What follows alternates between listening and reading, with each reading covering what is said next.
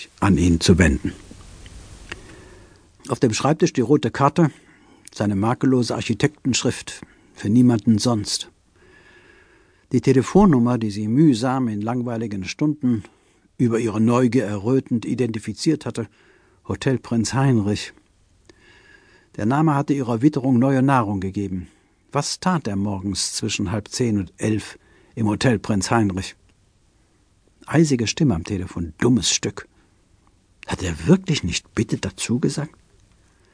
Der Stilbruch stimmte sie hoffnungsvoll, tröstete sie über die Arbeit, die auch ein Automat hätte ausführen können. Zwei Musterbriefe, die in vier Jahren nicht geändert worden waren, die sie schon in den Durchschlägen ihrer Vorgängerin entdeckt hatte. Einen für die Kunden, die Aufträge erteilten, der zweite Brief, der zu schreiben war, wenn sie die statischen Unterlagen an die Kunden zurückschickte. Blieb noch der Briefverkehr mit seinen drei Mitarbeitern, Kanders, Schritt und Hochbrett. Den musste sie die Aufträge in der Reihenfolge ihres Eintreffens zuschicken. Damit, so hatte Femel gesagt, die Gerechtigkeit ihren automatischen Verlauf nimmt und das Glück eine repräsentative Chance hat. Kamen die Unterlagen zurück, musste das, was Kanders errechnet hatte, Schritt, was Hochbrett errechnet hatte, Kanders, was Schritt errechnet hatte, Hochbrett zur Überprüfung zugeschickt werden.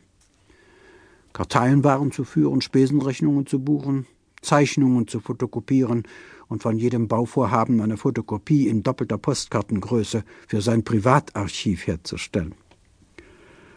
Aber die meiste Arbeit bestand im Frankieren. Immer wieder die Rückseite des grünen, des roten, des blauen Heus übers Schwämmchen gezogen, die Marke sauber in die rechte obere Ecke des gelben Umschlags geklebt.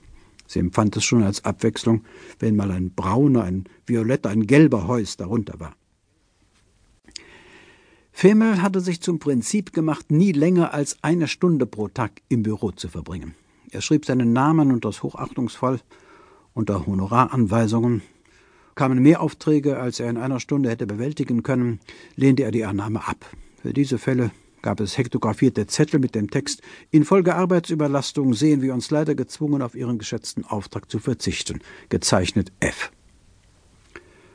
Nicht ein einziges Mal, wenn sie ihm morgens zwischen halb neun und halb zehn gegenüber saß, hatte sie ihn bei intimen menschlichen Verrichtungen gesehen, beim Essen, beim Trinken. Fämel, wenn er um halb neun aus dem Hinterhaus kam, brachte keine Frühstücksspuren mit, war, wie es seinem Chef geziemt hätte, weder nervös noch gesammelt.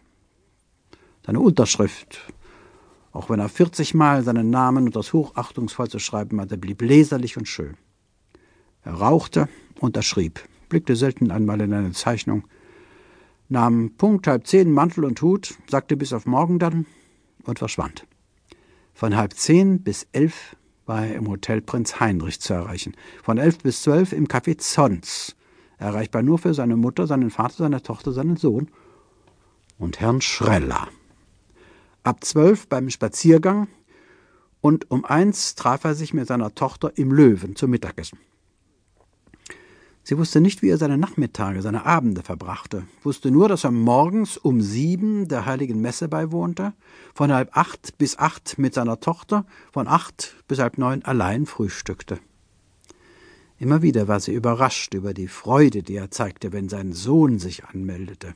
Immer wieder öffnete er dann das Fenster, blickte die Straße hinunter bis zum Modesttor, Blumen wurden gebracht, eine Haushälterin für die Dauer des Besuchs engagiert, die kleine Narbe über seinem Nasenbein wurde rot vor Erregung.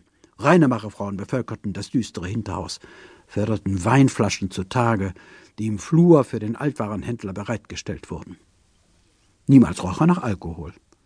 Seine Hände zitterten nicht.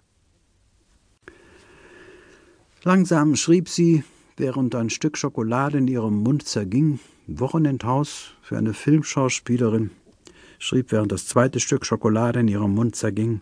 Erweiterungsbau der Societas, die gemeinnützigste der Gemeinnützigen. Immerhin unterschieden sich die Kunden noch durch Name und Adresse voneinander.